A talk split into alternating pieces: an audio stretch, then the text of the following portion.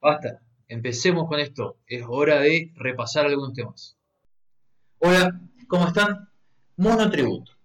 Un tema no muy tocado en lo que es el área académica, pero sí muy frecuente y que está muy presente en el área, en la, vida cotidiana, en la práctica profesional, o bien seguro entre las personas que conocen, por lo general eh, suelen ser la mayoría monotributistas, ¿no es cierto?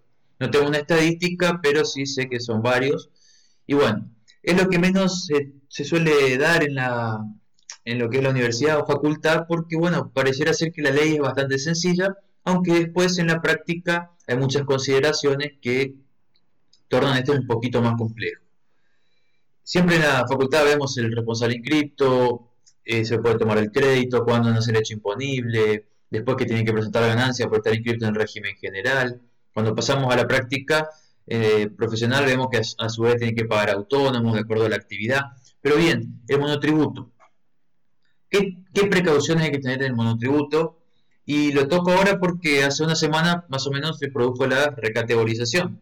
Entonces dije, bueno, está bien, recategorización, pero bien puede significar la exclusión para muchos no la fecha de la recategorización, porque cuando se produce el, la exclusión se produce cuando un monotributista supera el máximo permitido de ingresos brutos para la categoría más alta, de acuerdo a que sea venta de cosas muebles o prestaciones de servicio, y es el caso típico, ¿no es cierto?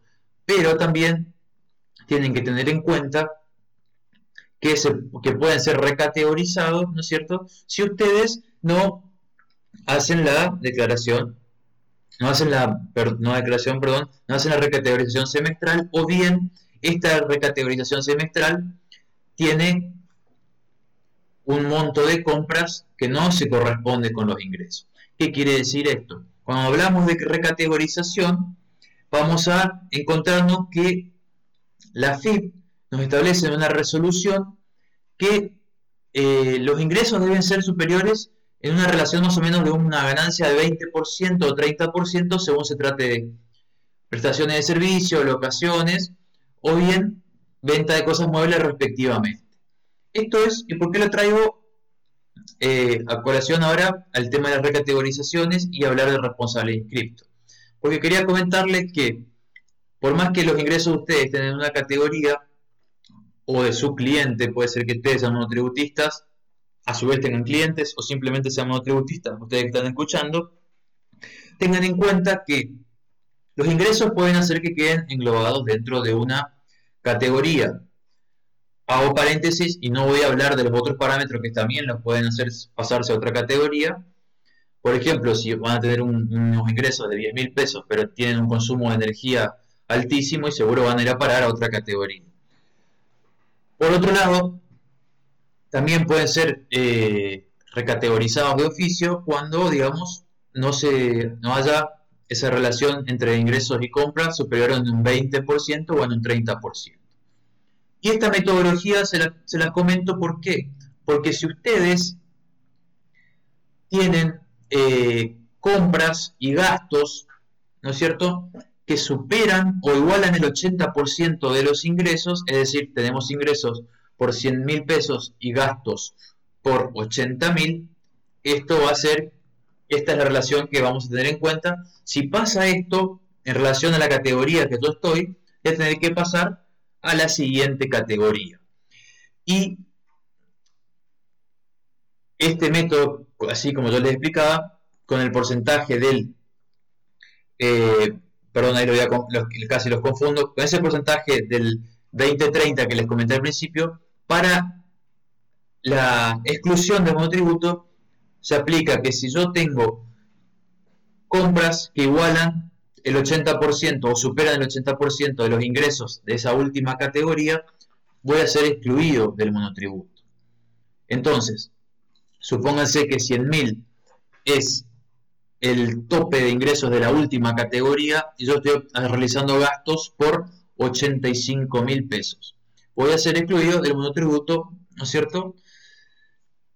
Las compras que estoy haciendo. Y sepan que hay casos en los que ocurren esto. ustedes van a decir compras y ¿qué más? Y también habla de gastos y otras cuestiones relacionadas. Entonces podemos hablar también de sueldos. Es decir, que van a tener que tener en cuenta si son monotributistas y tienen empleados, van a tener que tener en cuenta esta cuestión de lo que son los sueldos de los empleados. Esto simplemente para que vean algunas cuestiones que no se dan en la parte académica y para que a su vez también les sirva para tratar si tienen clientes monotributistas o si bien si ustedes son monotributistas y no tenían en cuenta estas cosas, sepan que si bien los ingresos son una parte determinante de las categorías y que alguien sea monotributista o responsable inscripto, mejor dicho, de que pueda optar por ser monotributista y no sea inscripto, también hay otras cuestiones que los pueden hacer salirse del monotributo o que pueden hacer que sean recategorizados. Y después van a tener que esperar un cierto tiempo para volver.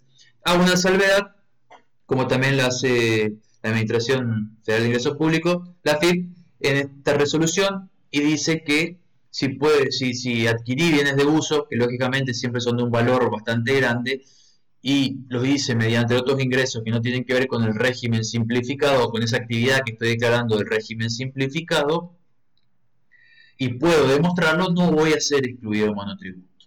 Y acá, como ustedes ven, la ley parece muy sencilla, pero acá les traje un problema, y después van a tener otros problemas, como qué pasa si tengo tres actividades totalmente distintas, y por una eh, tengo muchas más compras, pero en otra tengo muchas más ventas. ¿Qué pasa? ¿Se cumple esta esta regla se aplica sobre la actividad, se aplica al total del monotributo.